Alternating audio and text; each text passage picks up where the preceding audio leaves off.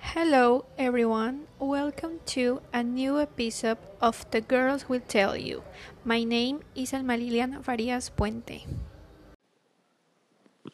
Hello, I am Miriam, and we also have two presents of two sportways and two subjects, Jana and Monse. Are you welcome? Hello everyone, my name is Yara Paulina.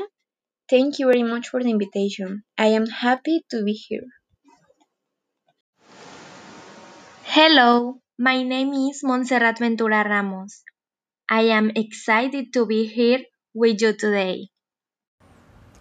First of all, today's topic is about the origin and history of learning disabilities.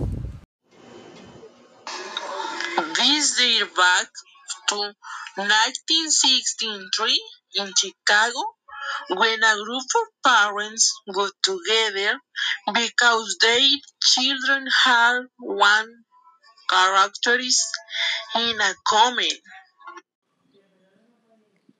Another was two characteristic that their children share was that allowing or discerning and two development or activity, but they were utter to subject. So they didn't know all the information. Over time, they were informed with doctors and specialists. And two years later, in 1965, the Constitution of the International Organization for Special Education was created.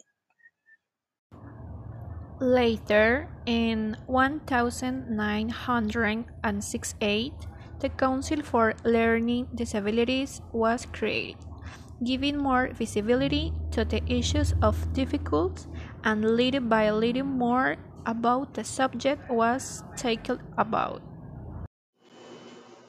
It should be noted that until 1993, the concept of learning difficulties became official thanks to Miller. Some schools began to give importance and attention to children who present these difficulties because previously there was no personalized attention for them. In conclusion, today these difficulties are a topic that is talked about. In some schools, they don't have specialists, teachers, or psychologists who are in charge of their difficulty. In my opinion, it is very important that the school implement in one way or another some support to these children so that they have a decent life. Finally, I can only thank today's guests for listening to us. Thanks for Jonas. See you in the next chapter. Bye.